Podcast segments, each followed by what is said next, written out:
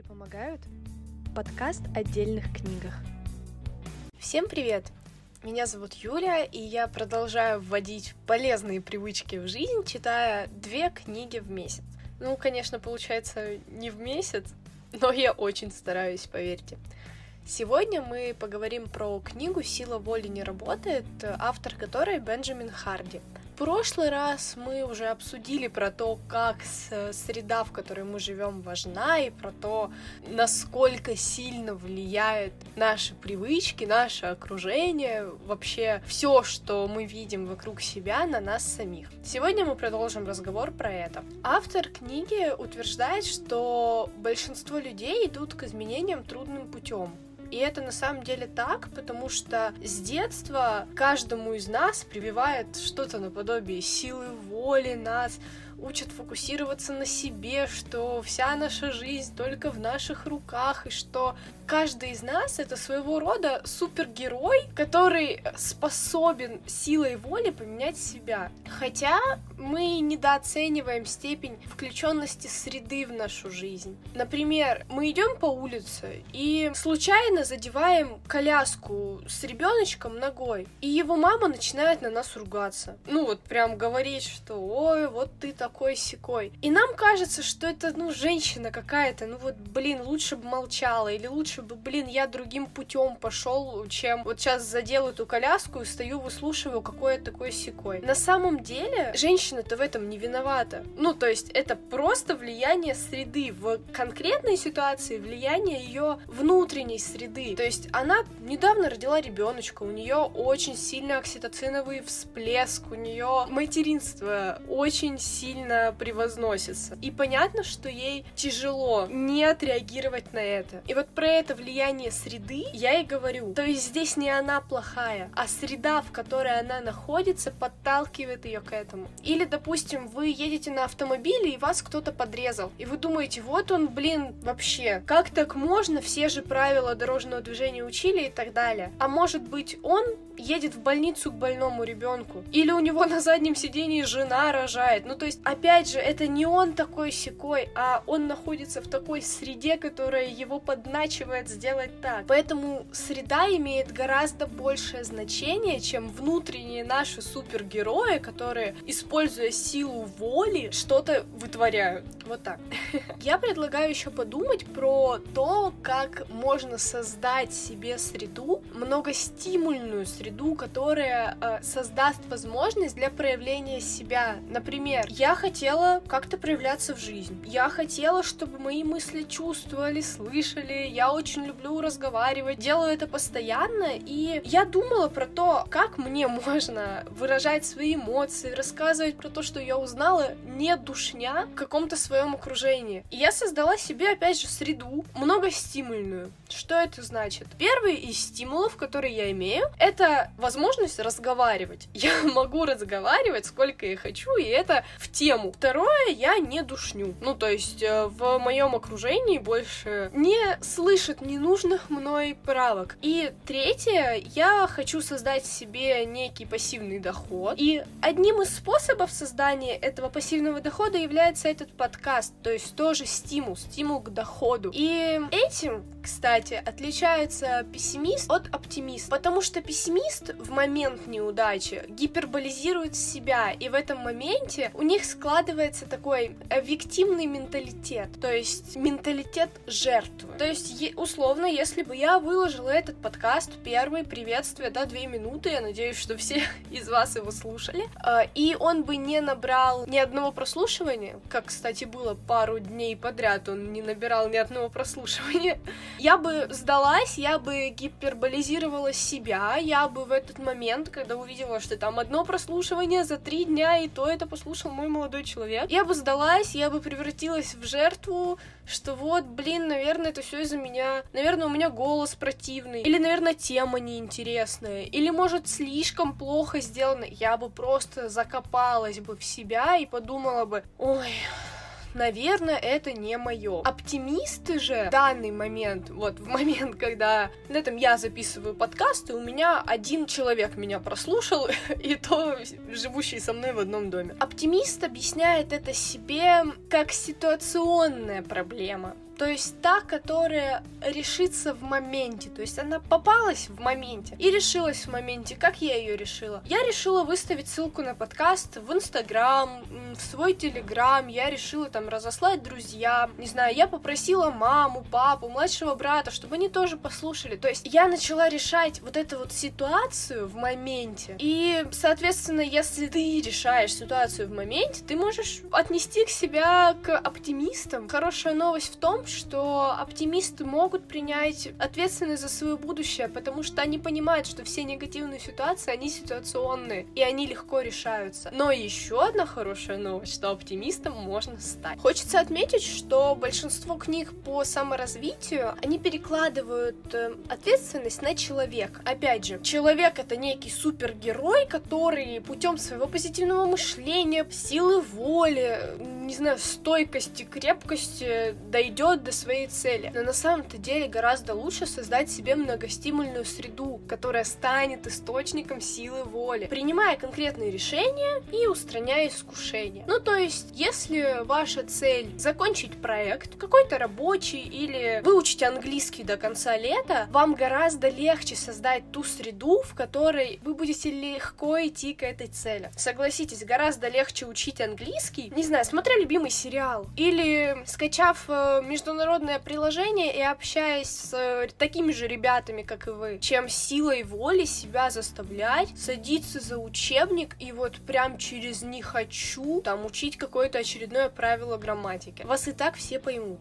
если вы пишете более-менее на английском, вас поймут. Ну, то есть можно, опять же, снять с себя лишнюю ответственность. Так вот, необходимо думать и действовать так, будто то, к чему вы стремитесь, уже заведомо достижимо. Ведь вы создали все, все необходимые условия, чтобы это произошло. Еще раз, необходимо думать так, будто то, к чему вы стремитесь, заведомо достижимо, так как вы сделали все необходимое для этого. Например, ваша цель провести вечер в клубе кругу семьи, кругу любимых, близких людей. Гораздо легче этого достичь, если вы оставите телефон в машине. Или, допустим, на весь вечер отдадите свой телефон своему партнеру, что держи, мне не давай. Таким образом, не будет даже мысли о том, чтобы посидеть в телефоне, потому что он будет в зоне недосягаемости. И это называется вынуждающая функция. То есть вынуждающая функция — это принятие одного решения, из которого вытекают все прочие. То есть мы оставили телефон в машине, поднялись в квартиру к своим родным, и все. И это решение, оно способствует всему тому, что будет происходить этот вечер. Оно даст вам возможность посидеть с родными, любимыми людьми. Оно даст вам возможность не заходить в соцсети. И так далее, и так далее, и так далее. Опять же, про соцсети. Например, если вы ярый поклонник ТикТока,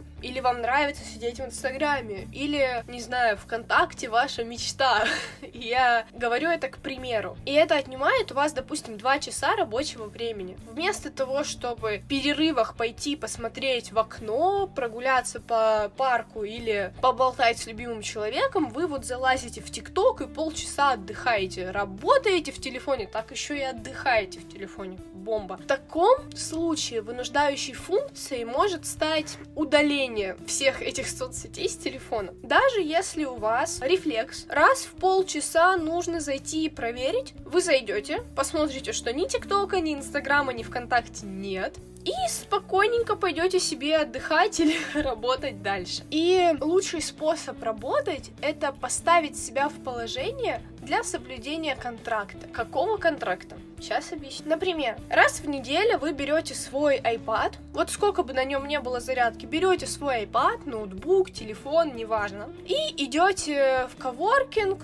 или в кафешку, опять же, неважно, абсолютно, уходите из дома без заряд. У вас есть условно какие-нибудь 2-3 часа, чтобы поработать, поработать эффективно, так как через 2 часа ваш гаджет просто сядет. Допустим, сейчас я внесла себе такую вынуждающую функцию. На моем iPad сейчас 10%. Когда я начала записывать этот подкаст, было 14%. Соответственно, мне нужно еще рассказать более 30 пунктов своего плана за 10% моего iPad. И на самом деле это позволяет взять себя в такие ежовые рукавицы, можно так сказать. То есть у тебя нету варианта профилонить, у меня нету варианта перезаписывать этот подкаст, потому что через 10% мой iPad тупо сядет. Это и есть соблюдение контракта. Соблюдение контракта с самим собой. Вынуждающая функция. Вынуждающие функции, они служат триггерами, потому что силком втягивают нас в текущий момент и в текущее задание. Даже, я бы сказала, не просто триггерами, а триггерами потока. Поток тоже такое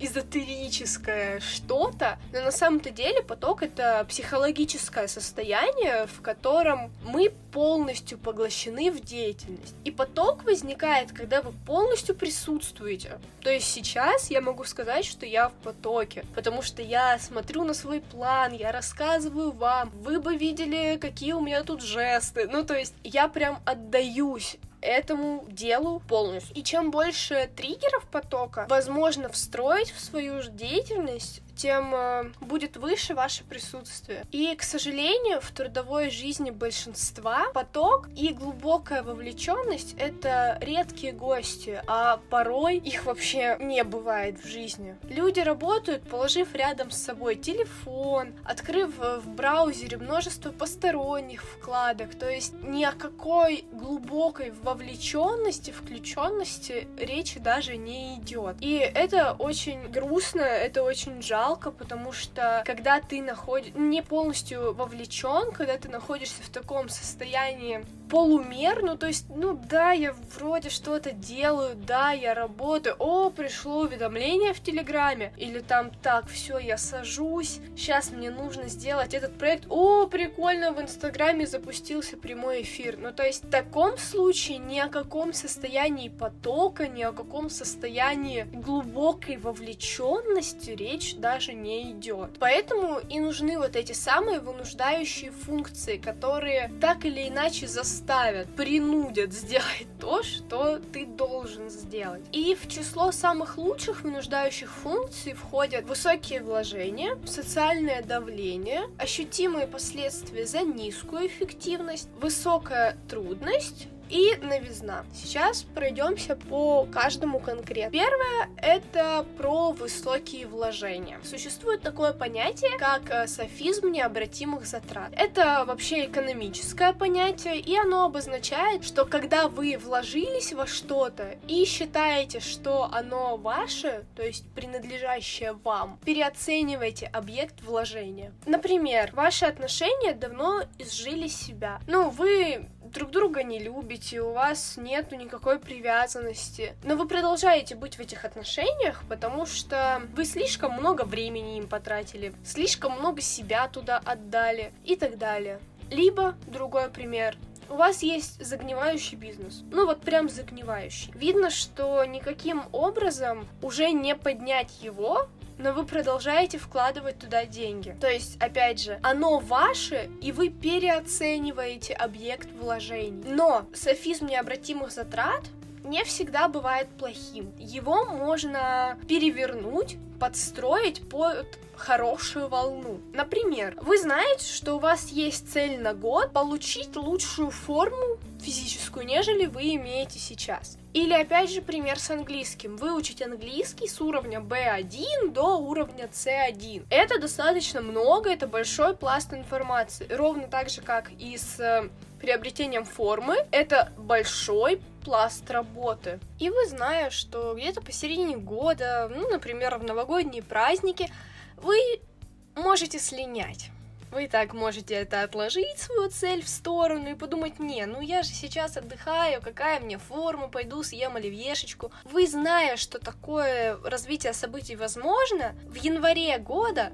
покупаете себе годовой абонемент на занятия с личным тренером. Или зная, что в январе вы там будете погружены сессией, работой, еще чем-то, до английского не будет дела. В январе, там, в начале года покупаете себе абонемент на год обучения английскому в какой-то языковой школе. И в такой момент вам невозможно слинять. Понятно, что вы на это должны потратить не 3000 рублей. Ну, 3000 рублей, ну и фиг бы с ними. Вы должны на это потратить 300 тысяч рублей, 500 тысяч рублей. Ну, то есть ту сумму, которую вы просто так не можете выкинуть. Ну, условно. И тогда это будет вас мотивировать. И вот в этой части софизм необратимых затрат это хорошо, потому что вы изначально себе прокладываете путь, вы большие затраты, большие суммы вкладываете, чтобы где-то посередине пути не слинять. И Илон Маск, я думаю, вы все его знаете, как-то раз был на интервью после третьего неудачного запуска ракеты. Понятно, что Илон Маск, он вложил в свои ракеты, в свой проект, в свою мечту баснословные деньги просто огромные вложения во всю вот эту вот его движуху. И интервьюер у него спрашивает, а вот у вас третий неудачный выпуск ракеты, вы не собираетесь остановиться? И Илон Маск отвечает что-то наподобие «нет» я остановлюсь только тогда, когда умру. Ну или когда стану абсолютным инвалидом. То есть для Илона Маска это про мечту он себя настолько замотивировал, он себя поместил в такую среду, он потратил столько денег, чтобы подкрепить свою мечту действиями. То есть для него вынуждающая функция — это как раз-таки большие вложения, которые он сделал для реализации своей мечты. Второй вынуждающей функцией является социальное давление. Я думаю, чисто интуитивно понятно, что это такое, но я быстро пробегусь по возможным вариантам развития событий. Например, вы хотите к осени пробежать марафон и договариваетесь со своим другом, что так, бро, я буду тебе каждое утро скидывать кружочек в Телеграме, что я бегу. И если вдруг в какое-то утро тебе станет лень, и ты этого не сделаешь, ты будешь чувствовать себя лжецом. Так работает социальное давление. То есть ты даешь обещание человеку, и не сделав это, чувствуешь себя лжецом. Поэтому эта вынуждающая функция, она очень хорошо работает. Еще один из возможных вариантов пользования этой вынуждающей функции это дать публичное обещание. В Инстаграме, в Телеграме, кому угодно, лично, другу, маме, папе, кому угодно. Просто приходишь и говоришь, я решил в сентябре пробежать марафон. И в случае, если ты этого не делаешь, ты ощущаешь социальное давление. И даже в тот момент, когда ты это говоришь, когда ты выставляешь историю, скидываешь постик в Телеграм, ты уже ощущаешь социальное давление, и это своего рода мотивация что-то делать. И еще есть один лайфхак, которым я, кстати, чаще пользуюсь, а после понимания сути того, как это работает, буду пользоваться еще чаще. Например, тебе нужно сделать какой-то проект, и ты своему заказчику, начальнику, руководителю говоришь дату, немного раньше, чем тебе было бы удобно. И тогда у тебя нет варианта слиться. То есть, допустим, тебе нужно доделать проект до 20 июля, а ты говоришь, что 18 в 18.00 он будет у вас на столе. Ты себя вставишь в экстремальную среду, ты даешь себе пинок под зад,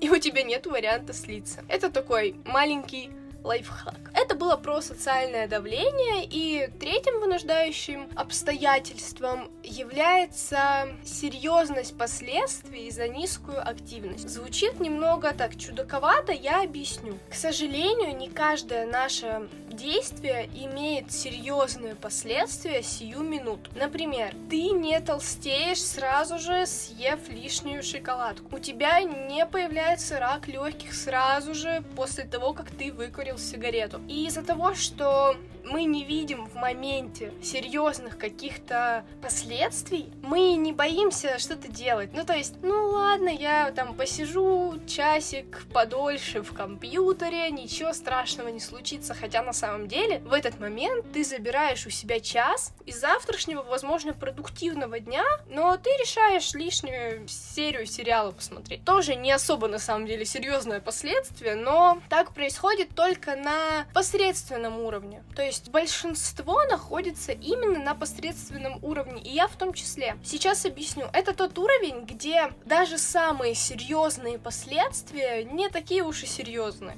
Ну, то есть, если я сейчас перестану питаться правильно или перестану тренироваться, единственное, что у меня появится, это целлюлит. Ну, я не могу сказать, что это прям серьезное последствие. Неприятное, да, но не серьезное. А вот, например, Майкл Фелпс, я думаю, все его знают, это известный американский пловец. Если он позволит себе прекратить тренировки, или если он позволит себе питаться неправильно, или если он позволит себе выкурить сигарету, он не то что про золотую медаль забудет, он вообще в целом забудет про медаль. То есть на самом высоком уровне, как, допустим, у Майкла Фелпса, можно функционировать только эффективно, иначе все скатится в посредственность. Поэтому можно искусственно поднимать себя на высокий уровень, искусственно доводить себя до такого состояния, с которого больно падать. Я это делаю таким образом. Допустим, год назад я начала учить английский, ну даже чуть больше, может полтора. Я не знала английский от слова совсем. Для меня hello это было прям пушка. Я за полтора года дошла до уровня B1, и то есть э, это хороший разговорный уровень. Но в январе этого года у меня случилось случился ряд таких э,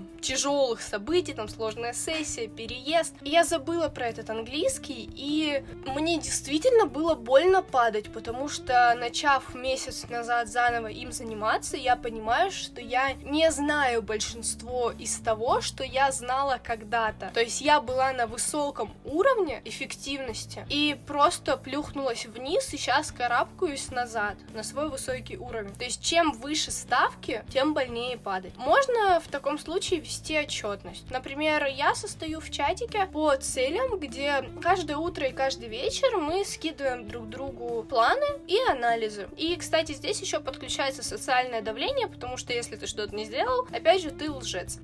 вот. Это очень крутой инструмент, э, мало того, что планирование, так еще оказывается и является вынуждающей функцией. Четвертой вынуждающей функцией является высокая трудность. И здесь мне хочется начать начать с примера про мужчину и грузовик. Это такая метафора, аллегория, очень красивая, мне понравилась. Мужчина купил грузовик, и ему нужно было поехать в лес и срубить деревья. На улице стояла метель, пурга, зима, прям такая снег падал. Мужчина поехал в темную там чащу, лес какой-то рубить э, деревья, и по глупости, по ошибке съехал на обочину и просел, не смог выехать. Что он только не делал, он там подкладывал подкладывал какие-то веточки под колеса, чтобы создать сцепление. Он пытался лопатой откопать колеса, он толкал машину, он просто бездумно жал на газ, на тормоз, на все что угодно. Он очень старался выбраться. И ничего не помогало. В этот момент он такой думает, ладно, пойду хотя бы дрова наколю, там, деревья, раз приехал сюда. И когда он нагрузил свой грузовичок вот теми деревьями, которые он срубил, там, 5-10 штук. Ему удалось преодолеть вот эти вот сугробы, появилось сцепление, и он смог выехать и уехать домой. Так вот, про что это было? Мы все полагаем, что счастье — это отсутствие трудностей, отсутствие испытаний, что это такое блаженство, где ты ничего плохого не чувствуешь. Но на самом деле это не так.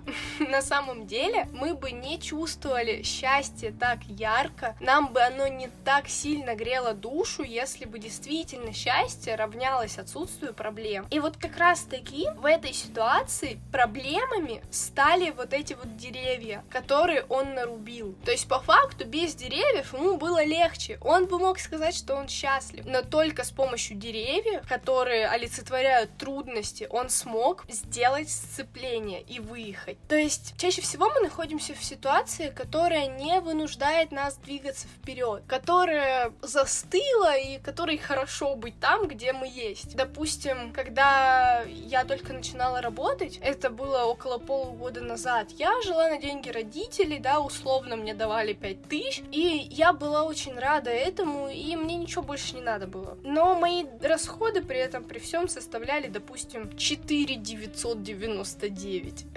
И это при том, что я просто жила. Я не могла позволить себе каких-то излишеств, то есть там лишнее платьишко для меня это было вау. Это было, значит, я где-то очень сильно сэкономила. И понятно, что сначала мне было комфортно в этой ситуации. Мне, блин, 19 лет, я имею право сидеть на плечах у родителей. Но мне это не нравилось. И я поставила себя в такую ситуацию, в которой я просто не могла не предпринять что-то. Я начала искать себя, нашла себя в роли сценариста, и с января этого года действительно зарабатываю сама. Да, я не отказываюсь от денег, которые дают мне родители, но это скорее приятный бонус, нежели то, что позволяет мне жить. То есть я наложила на себя вот этих дров ответственности, которые помогли мне найти то самое сцепление и приблизить меня к счастью. Пусть даже на данный момент счастьем для меня является там какой-то курс новый или платьишко. То есть э, в любом случае счастье в моей жизни гораздо больше, так как я взяла высокую трудность и, получается, не знавшая это, воспользовалась вынуждающей функцией. И последняя, пятая вынуждающая функция — это новизна. Здесь все очень просто. Когда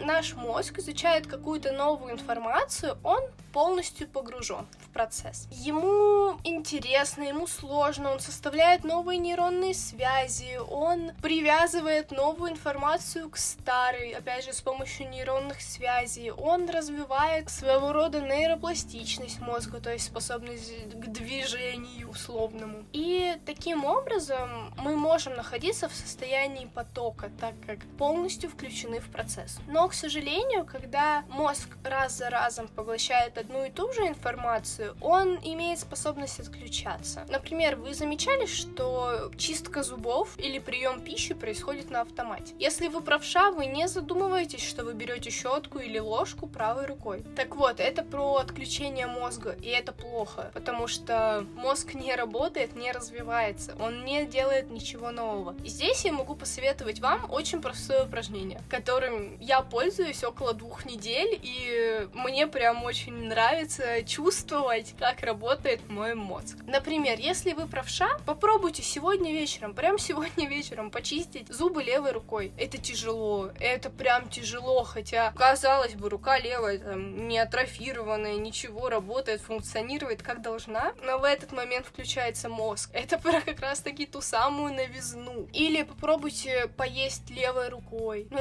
или там, если вы левша, правой рукой. Ну то есть поиграйтесь с этим, поделайте привычные действия, происходящие на автомате, немножечко по-другому, и вы заметите, как ваш мозг начинает шевелиться. Я надеюсь, что эта информация была полезна, потому что для меня читать про это и узнавать было прям классно. Я записывала аллегории, метафоры, я крутила в голове то, как я это вижу. Очень интересная книга, классная. Я прям от души рекомендую всем, кто так же, как и я раньше считал, что все можно сделать только принудив себя и заставив там силой воли. 26 июля выйдет новый подкаст про книгу «Деньги — это любовь» или «То, во что стоит верить», в которой автор Клаус Джоул продолжает рассказывать о том, как прийти к радости и счастью через правильное отношение с деньгами. Пока!